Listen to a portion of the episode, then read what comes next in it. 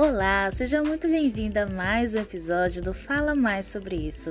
E hoje eu trouxe a Karen, ela é psicóloga, minha amiga e sócia, para falar sobre fome ou vontade de comer. Fica por aqui. Fala mais sobre isso.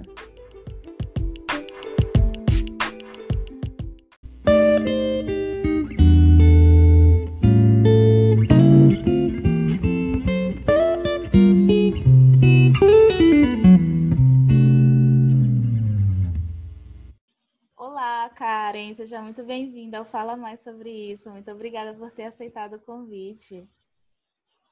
Eu que agradeço o convite. Muito obrigada por me colocar nessa situação e vamos tentar coisas novas, não é? Verdade, cara. Eu vou te apresentar, tá bom? Ok. Karen Paiva fez residência multiprofissional, é especialista em psicologia clínica, pós-graduanda em comportamento alimentar. Para mim, Karen, você, assim como a Anne, é uma das pessoas mais generosas que eu conheci em 2020. A gente se conhece há pouquíssimo tempo, né? Acho que primeira vez em julho ou agosto. E logo no primeiro encontro, assim, foi muito bom te conhecer, porque você é sempre muito receptiva. E de, de lá para cá, a gente tem poucos contatos presenciais, né? A maior parte do nosso contato é virtual, mas eu sou muito grata por ter encontrado você, sempre muito generosa, muito solícita, muito disponível, sempre me ajudando. E eu quero te agradecer aqui, deixar registrado aqui no episódio, que eu sou muito grata por ter te conhecido, de verdade. Ai, Dai, que lindo! As pessoas não vão ver aqui, mas meus olhinhos brilhando de, de gratidão por essa mensagem. Sim, sim. E eu acho que antes de eu te conhecer presencialmente e da Anne me, me apresentar a você, uma amiga minha já tinha me falado é, do seu curso sobre diferenciar fome de vontade de comer, que é o tema do nosso podcast, né? Mas já já você fala sobre isso. Antes, eu queria que você me falasse. Karen por Karen. Então, né? Chega essa pergunta: o quanto é difícil descrever a nós mesmos? Mas eu acho que se eu fosse me descrever, é, a frase que eu usaria seria alguém em constante construção. Eu acho que eu nunca vou estar finalizada para eu te dar minhas características finais. Hoje, atualmente, eu sou psicóloga, eu sou amiga, eu sou filha, eu sou namorada, eu sou madrasta. É, então, eu tenho várias funções que me caracterizam, mas tanto quanto eu me construo nessas funções, elas constroem a mim. E seguimos nesse ciclo, né? Sim, que legal. E eu acho que eu não deixei muito claro, mas você também é sócia. Nós somos sócias. Que legal. Sim, somos sócias. Exatamente. somos sócias na clínica dialética. E aí eu estava comentando sobre, eu já ter ouvido falar sobre você é, em relação à mentoria que você faz. Daí que vem o título desse, desse episódio, que é fome ou vontade de comer? Porque você já vem falando sobre isso há um tempo, né? Você pode falar um pouco da sua mentoria? Sim. Na verdade, antes da mentoria, é, eu entrei como preceptora da Liga de Nutrição Comportamental da UFMA. Né? Eles, após algumas interações, né, minha enquanto profissional, é, dando algumas assistências a eles, é, me convidaram para ser preceptora. E eu já vinha falando sobre isso, né? Como que o comportamento alimentar é, é interferido pelas emoções, como que é essa relação de fome, vontade de comer e regulação emocional. Porque antes de me interessar, né, de aprofundar os meus estudos nisso de alimentação, de comportamento alimentar, eu já vinha estudando sobre regulação emocional. Foi daí que veio, né? Sim. E aí surgiu a oportunidade de, junto com a nutricionista Suzane, que me convidou a fazer parte dessa mentoria, né? A formular e a fazer acontecer essa mentoria. A gente já teve duas turmas, né? O objetivo da mentoria é dar orientações nutricionais e psicológicas para mulheres que querem fazer as pazes com a comida. O nome da mentoria atualmente é Fazendo as Pazes com a Comida. A gente está planejando algumas reformulações, mas só para o ano que vem. A gente está com a terceira turma aberta para começar já no dia 19 desse mês. Vai ser a última turma do ano, né? E os objetivos são muito esses, não de fazer terapia nesse sentido, mas de dar orientações que permitam dar esse pontapé inicial, né, em entender melhor a relação com a alimentação, com a comida e a interferência das emoções nesse processo todo. Muito bom. E como é que faz para se inscrever, Karen? Para se inscrever, pode entrar em contato diretamente comigo pelo meu Instagram ou pelo meu WhatsApp. Meu Instagram é arroba psicarenpaiva. Meu WhatsApp tem lá no Instagram. E o da Suzane também é, é só entrar em contato com qualquer uma de nós duas que a gente tira todas as dúvidas e, e estamos de braços abertos para receber quem está interessada em participar desse processo conosco. Muito legal. É, então vamos começar com as perguntas. E quando a gente estava elaborando as perguntas, você disse, como boas analistas do comportamento, a primeira pergunta tem que ser, Karen, qual é a função do comer. Fala mais sobre isso. Vamos lá. Como boas analistas do comportamento, não podemos deixar de pensar em qual a função do comer, a função da alimentação, do comportamento alimentar. E como boas analistas do comportamento, eu acho que a melhor forma de analisar tudo isso é por meio dos três níveis de seleção, né? Aí a gente entra filogênese, ontogênese e cultura. Na, na filogênese, que é o primeiro nível de seleção, a gente está falando da evolução histórica da nossa espécie. Né? O comportamento alimentar ele integra o repertório de atividades necessárias à sobrevivência de qualquer espécie. E todo animal vivo precisa de alimento para crescer, para manter os seus tecidos, os seus órgãos, e isso tudo é, é obtido por meio da alimentação. E conhecendo a história da nossa espécie, é possível a gente inferir que o ambiente era meio adverso, né? Era meio difícil conseguir comida, né? A disponibilidade era pouco, tinha longos períodos de escassez. Então, os indivíduos com mecanismos mais eficazes de armazenamento de reserva energética foram os que sobreviveram. Então, hoje em dia, a gente tem corpos que é, têm uma reserva energética muito eficaz, mas quando a gente pensa na regulação né, dessa, é, desse gasto calórico, nós temos poucos mecanismos para gastar em um momento de hiperalimentação, por exemplo. E os seres humanos, em decorrência da seleção natural, já nascem com um aparato biológico mais sensível a certos tipos de alimentos.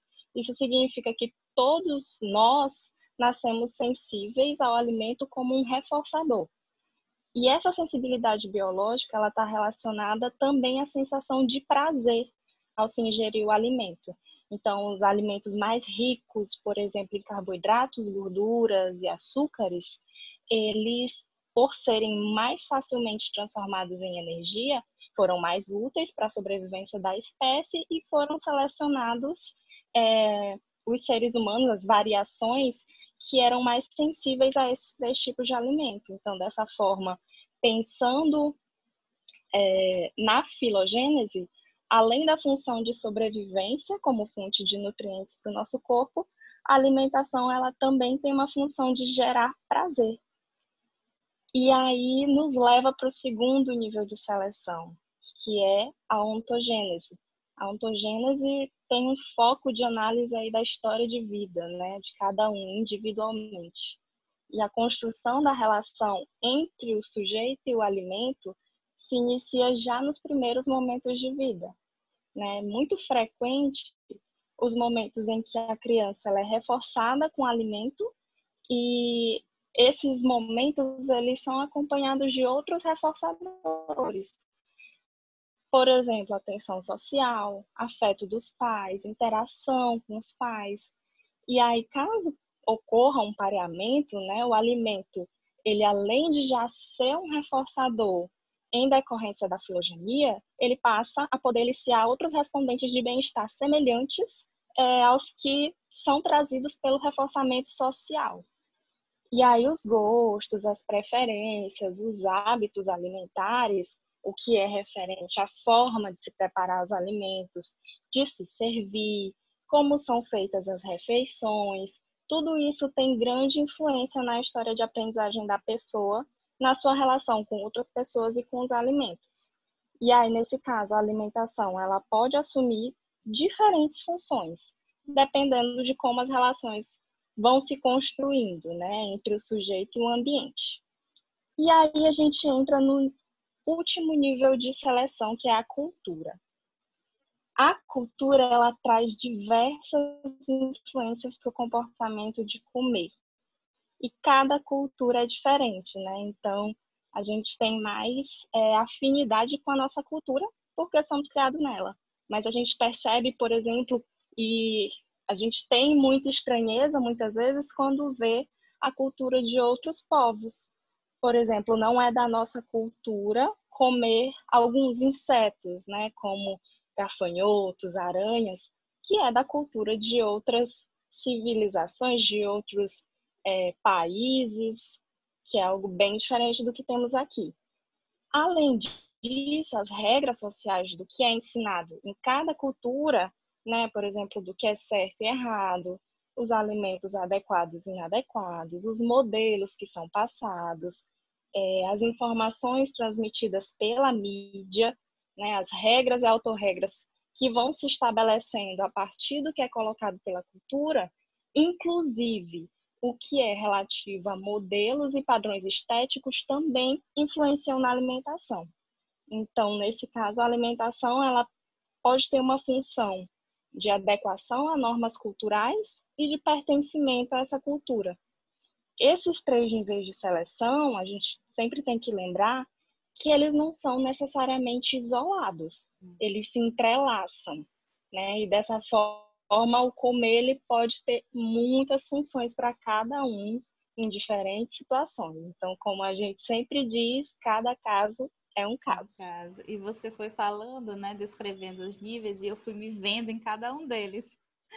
Pensando em mim mesma, né, na minha relação com a comida. Eu sou uma pessoa que eu digo Sim. que eu sou uma formiga, sou muito sensível a doces, gosto muito, né? E uhum. na minha história de vida, o doce aparece sempre como uma comida do conforto mesmo. Então, depois de fazer uhum. muita coisa que exige muito trabalho, muito esforço, eu vou lá e me dou uma um doce, né? Então, uhum.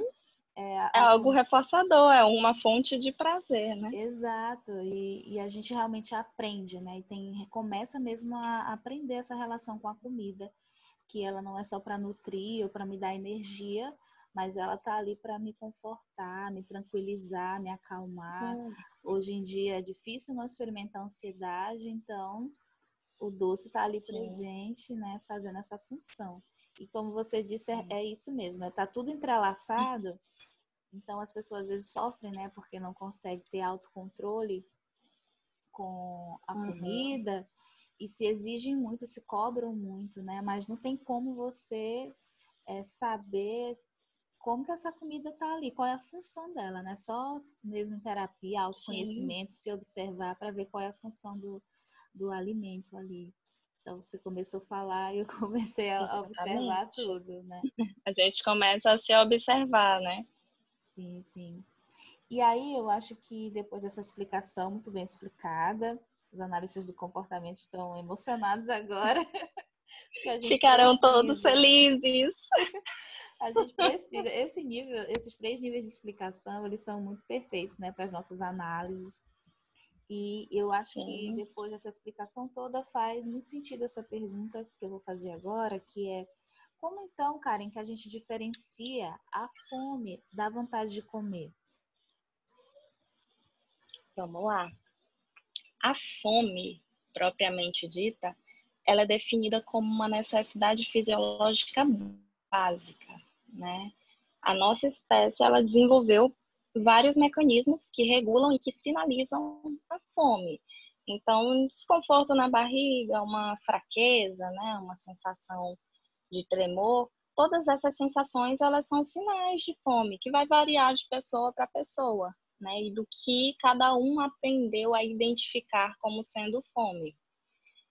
Mas ser uma necessidade fisiológica básica não significa que a fome é influenciada apenas por fatores biológicos, né? O comportamento alimentar ele pode ser extremamente abrangente quando a gente busca as relações que podem existir. Então, quando você me pergunta a diferença de fome e vontade de comer, eu penso então na diferença dessa fome física, que é a necessidade nutricional que todos nós temos, para uma fome que não é física. E aí a gente pode pensar então em uma fome que parte das emoções, né? A vontade de comer mesmo sem fome. Nós podemos destacar algumas diferenças que podem ajudar a identificar qual tipo de fome, a diferenciá-las. Lembrando que para cada pessoa podem existir diferenças, mas pensando em características mais gerais, né? A fome física, normalmente, ela surge de forma gradual. Ela vai aumentando aos poucos, conforme aumentam as nossas necessidades de nutriente para o corpo. Essa fome, ela desaparece após comer e ela pode ser saciada com qualquer tipo de alimento. Eu acho que esse é um ponto importante, a saciedade, porque depois de satisfeito, é possível parar de comer. Né? Já essa fome essa vontade de comer, né, essa fome emocional, normalmente ela surge de repente e ela é sempre intensa. E normalmente, muito comumente, existem desejos por alimentos específicos, né? Como tu falou, tu quer um doce, né? Quando a gente está com fome, fome física, necessidade nutricional, qualquer coisa que a gente vai ingerir traz uma saciedade, né? Consegue regular essa necessidade nutricional. No caso da fome emocional, não. Você pode ter desejos por alimentos específicos. E mesmo comendo grandes quantidades, não cessa a vontade, né? Essa questão da saciedade, que quando a gente fala de fome emocional, ela não, não existe. É muito difícil você estar satisfeito. Nesse processo de identificar que tipo de fome que se está sentindo, é importante estar atento aos sentimentos envolvidos ao momento. Né? Muitas pessoas aprendem a usar a comida como resposta a desconforto emocional. Lembra que falamos que o comer, a comida, ela passa a assumir uma função de gerar prazer? Então, nesse cenário, diante de emoções muito intensas, recorrer à comida se torna um comportamento que a função é de reduzir o desconforto emocional. Nossa, muito interessante isso. E eu fiquei pensando aqui, Karen, é que outras coisas, lógico que não é não é uma terapia, né? Mas se tu pudesse rapidamente falar o que que, que que a pessoa poderia fazer para ter outras estratégias para lidar, para promoção de prazer, sem ser apenas a comida, né? Porque acaba que ingerir alimentos, por exemplo. Eu hum. sei que a longo prazo, né? Eu estou em 2020 e eu meio que estou me permitindo, uma vez que nós estamos num contexto pandêmico, eu estou me permitindo, Sim. vez ou outra, me dar esse doce, porque a realidade está muito difícil. Viver está difícil em uhum. 2020. Mas eu sei que a longo prazo eu vou ter que lidar com as consequências disso a longo prazo, né? Porque eu sei que eu posso ter até um problema de saúde, posso engordar, na verdade estou engordando, mas estou consciente uhum. disso e, e coloquei para 2021 eu lidar melhor com isso. Mas por enquanto, como tem muito trabalho e a gente ainda está em pandemia, não estou me exigindo tanto. E eu fiquei pensando que uhum. outras estratégias a gente poderia ver para as pessoas é, lidarem melhor com isso e não ter apenas essa opção de lidar com as emoções comendo. Uhum. Olha só que interessante, que interessante essa relação é, da comida, da alimentação e da pandemia, né? O quão comum é esse esse discurso, essa informação, ah, eu engordei durante a pandemia, né? Muito difícil alguém que não tenha tido alteração de peso. Por quê? Nós perdemos muitos reforçadores nesse período de pandemia, né? Pensando aí em reforçador enquanto aquilo que pode me proporcionar prazer, né? Que pode me proporcionar algo de positivo, falando das emoções, né? Então, quando a gente pensa é, que na nossa vida nós temos disponíveis uma gama de atividades, de é, sensações, de coisas que nos trazem prazer, durante a pandemia muitas delas nos foram retiradas. A gente não podia sair de casa, a gente não podia ver outras pessoas pessoalmente, né? Não podia interagir com outras pessoas, o abraço ficou mais distante, né? Ficou bem distante. Então, muita coisa nos foi retirada. O que sobrou? A comida. A comida ficou ali e se manteve enquanto reforçadora. E aí, vamos pensar que, por exemplo, a gente tem uma porcentagem, né, de 100% de coisas que me causam, que me, me proporcionam prazer. Eu, na minha vida normal, cotidiana, eu divido toda essa porcentagem para várias coisas, para várias atividades, para várias é, funções, para várias coisas que vão me gerando prazer. Quando eu tenho ceifada de mim todas essas outras atividades que eu podia fazer antes, toda essa porcentagem ela se concentra na comida, né? Então, tu me pergunta o que fazer, né, nesse sentido. O que é prazeroso para uma pessoa vai continuar sendo prazeroso. Então, se comer é algo que me dá prazer, por exemplo, comer chocolate é algo que me dá prazer.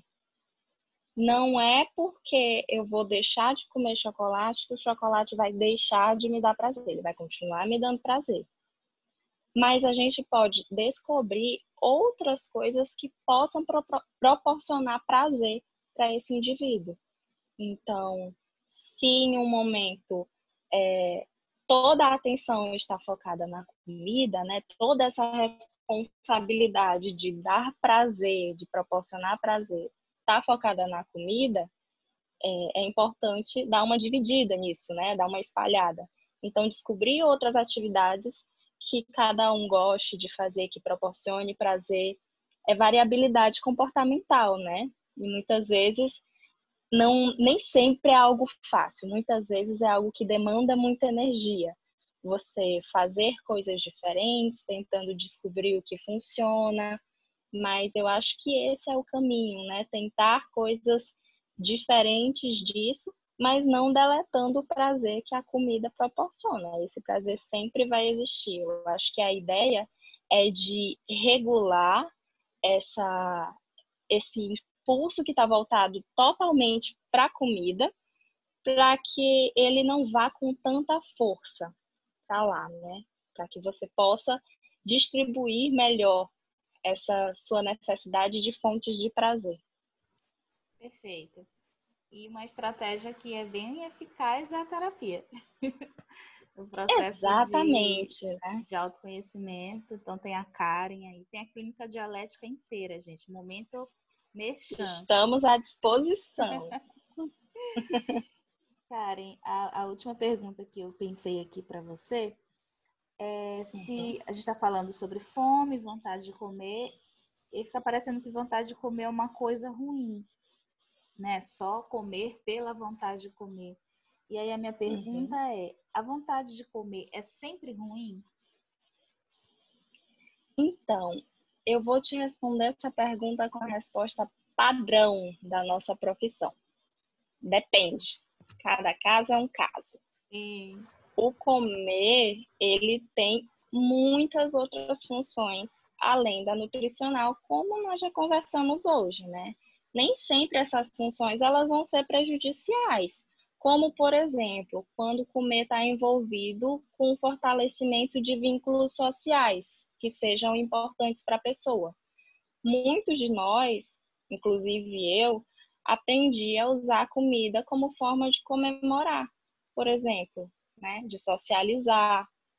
E muitas vezes isso não traz prejuízos, muito pelo contrário, né, é muito benéfico, a depender da situação.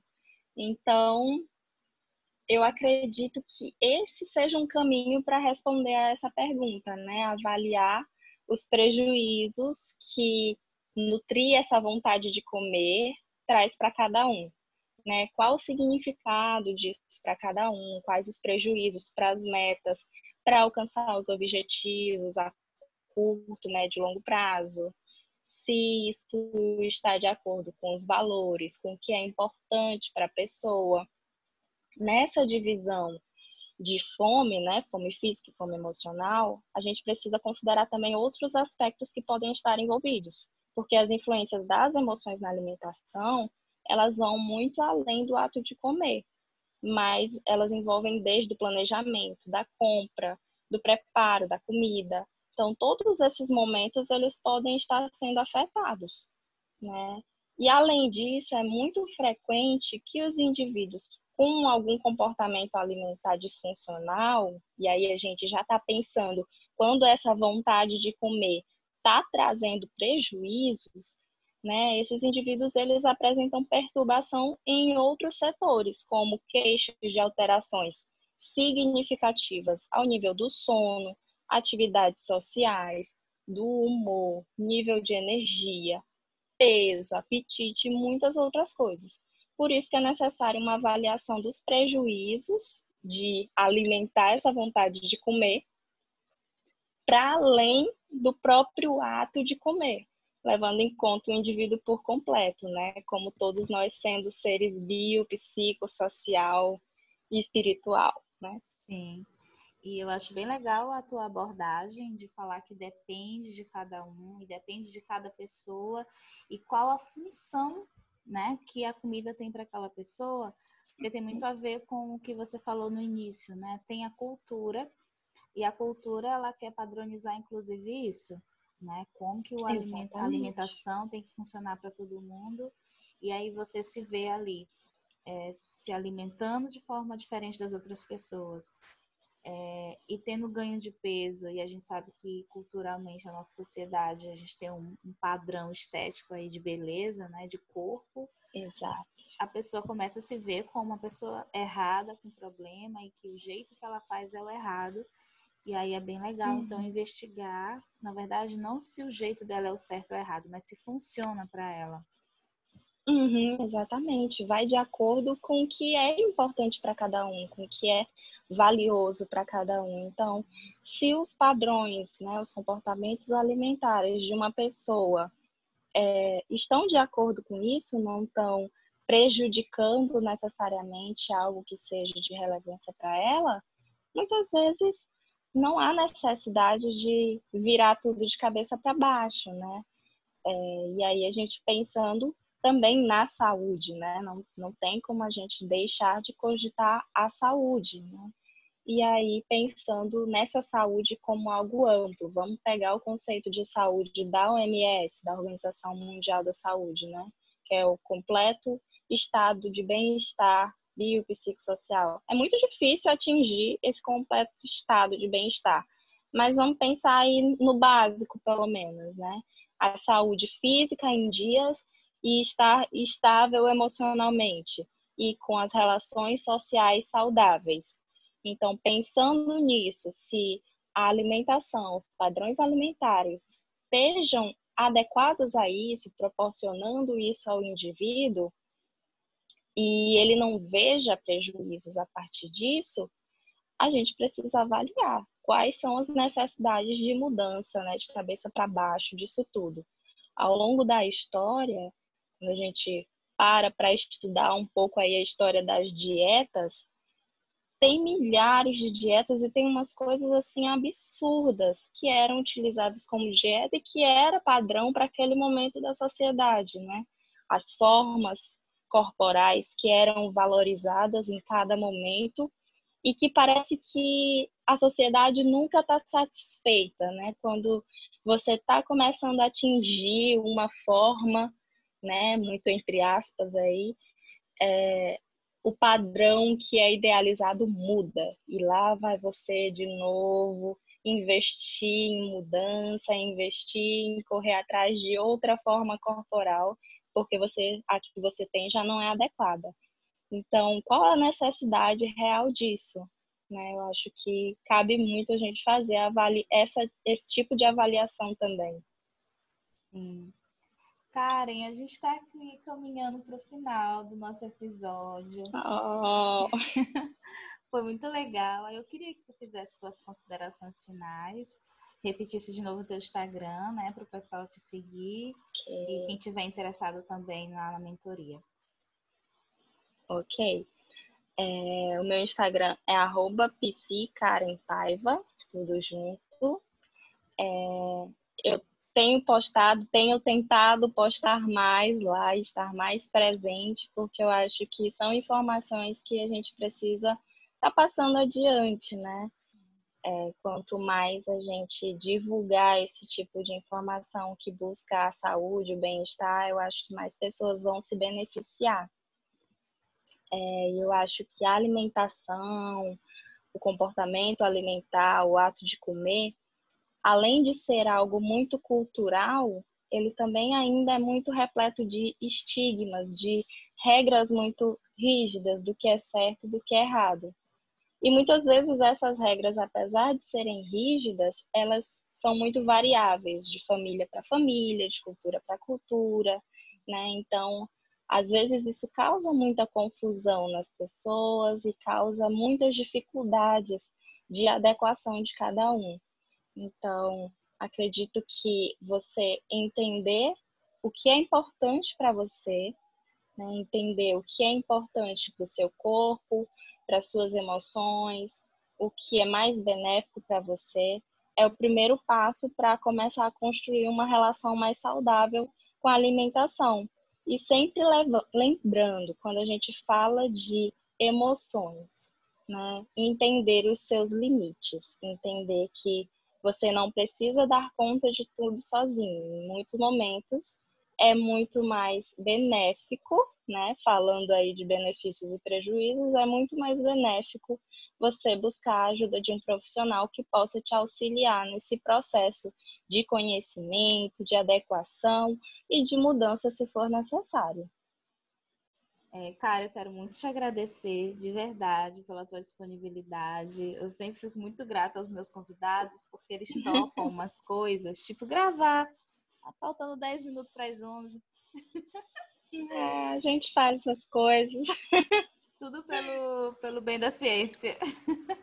Claro, pelo bem de divulgar as informações com base científica. É, está no nosso código de ética, né? Sim, perfeito.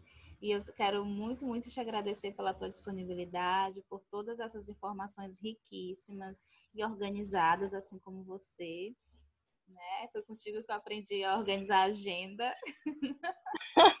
Olha só. Eu tenho muitas, muitas mentoras aí na clínica e uma delas é você, sem dúvidas. Então, muito obrigada por ter muito aceitado obrigada. o convite, por estar aqui, tá bom?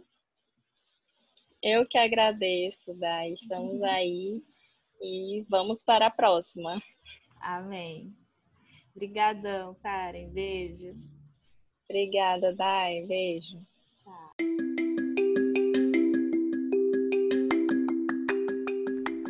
Gostou desse episódio? Então compartilhe com os seus amigos. Me segue também no Instagram. Eu sou arroba Gomes Santos. Até o próximo. Fala mais sobre isso.